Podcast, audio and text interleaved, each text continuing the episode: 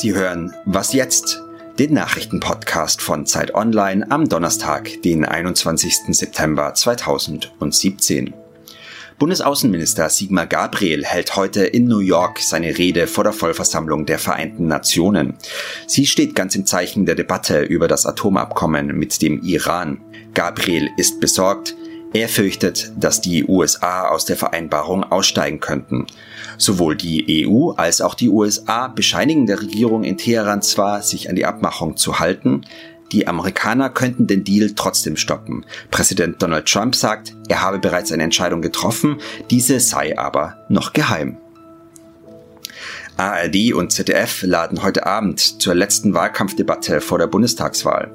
In der 90-minütigen Live-Sendung sollten eigentlich alle Spitzenkandidaten noch einmal zu Wort kommen. Zwei der Hauptakteure haben aber offenbar keine Lust. CDU-Chefin Angela Merkel hat ohne Angaben von Gründen abgesagt. Ihre Partei schickt stattdessen Ursula von der Leyen. Und SPD-Chef Martin Schulz hält es offenbar für das Beste, genau das zu tun, was auch die Kanzlerin macht. Er lässt ausrichten, er kommt nur, wenn auch Merkel kommt. Sein Ersatz in der Sendung ist eine Frau, die nicht einmal für den Bundestag kandidiert, Mecklenburg-Vorpommerns Ministerpräsidentin Manuela Schwesig. Der Redaktionsschluss für diesen Podcast war 5 Uhr morgens. Mein Name ist Simon Gaul. Ich bin Redakteurin bei Zeit Online. Heute sprechen wir in diesem Podcast über die Magdeburger Gartenpartei. Die porträtieren wir nämlich in unserem Slow-Blog zur Bundestagswahl. Was das ist, ein Slow-Blog, das erklärt mir Ferdinand Otto, Redakteur im Ressort Politik. Vorher spreche ich aber noch über das schwere Erdbeben in Mexiko mit Dagny Lüdemann. Sie ist Leiterin des Ressorts Wissen bei Zeit Online und in den letzten Tagen so ein bisschen was wie unsere Katastrophenbeauftragte hier geworden. Hallo Dagny, schön, dass du Zeit hast. Hallo. In Mexiko gab es jetzt jetzt ein Erdbeben, das zu Riesenschäden geführt hat. Viele hundert Menschen sind gestorben in Mexiko-Stadt. Das war ja das zweite Beben in Mexiko innerhalb von zwei Wochen. Vor zwei Wochen, das Beben war sogar stärker. Das hatte 8,1. Das jetzt hatte 7,1. Wieso ist dieses schwächere Beben jetzt eigentlich schlimmer gewesen? Ja, also erstmal muss man sich nochmal vor Augen führen, glaube ich, wie Erdbeben überhaupt entstehen. Was da ja passiert, ist, dass verschiedene Erdplatten unter der Erde sich falten, verschieben, verknittern. Und wenn dabei plötzlich ruckartig etwas abbricht oder verrutscht, dann geht natürlich ein Ruck durch die Erde und diese Erschütterung spürt man auch an der Oberfläche. Und jetzt ist es so, dass die Stärke eines Erdbebens, also das, was die Seismologen die Magnitude nennen, das ist erstmal die Heftigkeit der Erschütterung in der Erde. Und jetzt ist es halt so, dass diese Stärke an sich noch nicht so viel darüber aussagt, welche Schäden ein Erdbeben an der Oberfläche verursacht, denn das hängt von anderen Faktoren auch maßgeblich ab. Also zum Beispiel, wie dicht passiert eigentlich dieses Beben unterhalb der Oberfläche. Und da haben wir jetzt hier die Situation, dass dieses sogenannte Hypozentrum, das lag 50 Kilometer unter der Oberfläche und das klingt jetzt irgendwie viel, ist aber für ein Erdbeben relativ flach an der Oberfläche. Weitere Faktoren sind, wie lange so ein Erdbeben dann wirklich dauert und natürlich, wie dicht besiedelt ein Gebiet ist und ähm, wie das bebaut ist. Und in Mexico City haben wir die besondere Situation, da wohnen 20 Millionen Menschen in diesem Ballungsraum. Das ist eine extrem dicht besiedelte Stadt und die ist auch noch auf feuchtem, weichen Untergrund gebaut. Und ein Wissenschaftler hat uns da ein sehr interessantes Bild erzählt. Er hat gesagt, das ist so, als wenn man einen Wackelpudding auf einem Teller hat und man schüttelt diesen Teller und der ganze Wackelpudding wackelt und oben auf diesem Pudding, da stehen halt die Hochhäuser und die stürzen dann ein.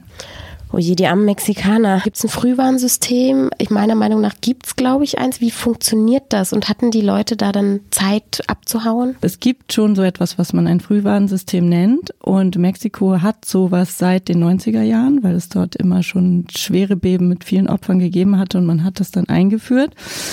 Und das funktioniert so, dass es Sensoren gibt entlang der Pazifikküste, die halt Erschütterungen der Erde erfassen. Aber da muss man sich klar machen, diese Sensoren, die reagieren erst dann, wenn die Erde bebt. Also nicht vorher, sondern in dem Moment, wo das Beben im Grunde genommen. Und dann ist es ja schon fast zu spät. Genau. Und dann bleiben, also je nachdem, wie weit man dann von diesem Epizentrum entfernt ist. Das Epizentrum ist übrigens die Stelle an der Oberfläche, an der das Erdbeben äh, am stärksten auftritt. Ähm, je nachdem, wie weit man dann davon entfernt ist, so viele Sekunden hat man vielleicht noch Zeit äh, für eine Warnung. Und in diesem Fall war es so, dass die über 100 Sensoren, die Mexiko hat von seinem Warnsystem, die haben auch angeschlagen. Und da Mexico City ungefähr so 140 Kilometer von diesem Epizentrum entfernt ist, hatte man so an die 20 Sekunden Warnzeit. Und das klingt jetzt wahnsinnig wenig, aber die Erfahrung hat gezeigt, dass so, also da sind dann Sirenen losgegangen in der Stadt und die Leute wissen, die haben das trainiert, die wissen, dass das eine Erdbebenwarnung ist. Und in diesen wenigen Sekunden können Leute noch aus Aufzügen zum Beispiel rauslaufen, aus U-Bahnen, aus einsturzgefährdeten Häusern. Und das hat wahrscheinlich, obwohl jetzt sehr, sehr viele hundert Menschen gestorben sind, doch noch manche gerettet. Also ist es nicht ganz so nutzlos, das Frühwarnsystem. Danke, Dagny, für diese Erklärung.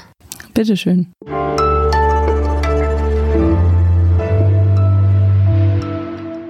Und sonst so? Heute läuft der Gewinner der diesjährigen Berlinale in den deutschen Kinos an. Körper und Seele heißt der Film ähm, und er spielt in einem ungarischen Schlachthof. Es geht um zwei introvertierte Außenseiter, die beide dort arbeiten und sich ineinander verlieben, Maria und Endre. Und diese beiden sind auf eine ganz seltsame Weise miteinander verbunden. Sie träumen nämlich jede Nacht den gleichen Traum von einem Hirsch und einer Hirschkuh, die gemeinsam durch einen winterlichen Wald ziehen und äh, ja, sich auch näher kommen auf eine Art. Das soll ein wirklich toller Film sein. Ich habe bisher selbst nur den Trailer gesehen und bin total gespannt. Ähm, auf Zeit Online haben wir eine ganz tolle Filmkritik zu diesem Film und außerdem ein Interview mit der Regisseurin Ildiko Enjedi. Da erzählt sie unter anderem, warum sie ausgerechnet einen Schlachthof als Schauplatz gewählt hat.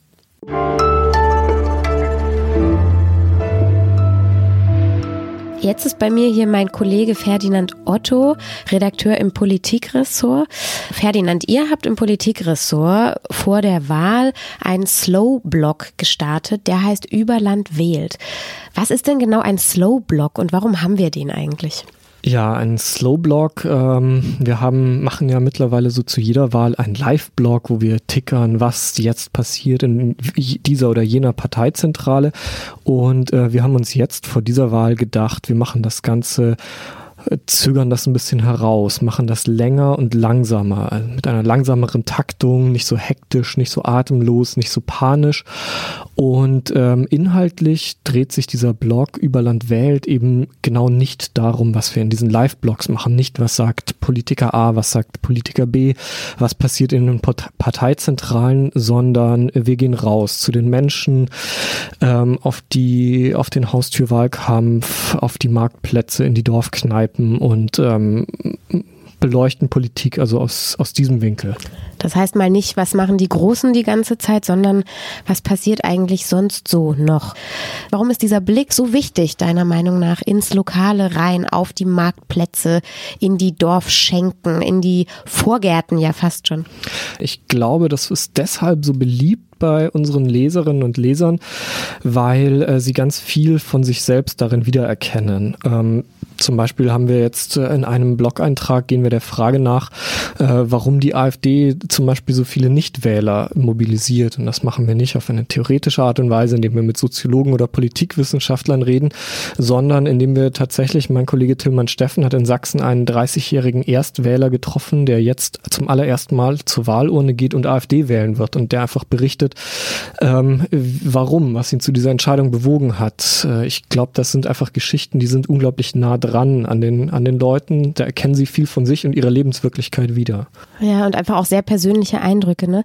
Ähm, das andere, was wir noch machen in diesem Blog, ist, wir stellen kleine Mini-Parteien vor, zum Beispiel die Gartenpartei. Ähm, es gibt 42 Parteien, die zur Wahl stehen. Wir haben uns für zehn kleine entschieden, die gezeigt oder die noch porträtiert werden. Wie habt ihr diese Auswahl getroffen? Äh, also es wäre sehr einfach gewesen, einfach nur ein Freak-Porträt über diese Verrückten dort am äh, Wahlkampfstand zu schreiben. Wir haben uns also versucht, schon Parteien rauszupicken, die irgendeinen ein bisschen einen seriösen Ansatz haben und irgendwie, von der wir der Meinung sind, da, da steckt irgendwie mehr dahinter. Die beschreiben ein Gefühl, eine Stimmung, eine Strömung, eine politische in diesem Land, die irgendwie ernst zu nehmen ist und die vielleicht ähm, mehr ist als nur diese kleine Partei. Also eben keine überheblichen Begegnungen oder Beschreibungen, sondern auf Augenhöhe. Das ist ja so ein bisschen auch die Idee des Ressorts D17 und Überland. Dieses Slow-Blog zur Bundestagswahl gibt's noch bis zur Bundestagswahl auf Zeit Online. Und morgen gibt's eine neue Folge von Was jetzt? Danke fürs Zuhören. Danke Ferdinand fürs Sprechen. Vielen Dank.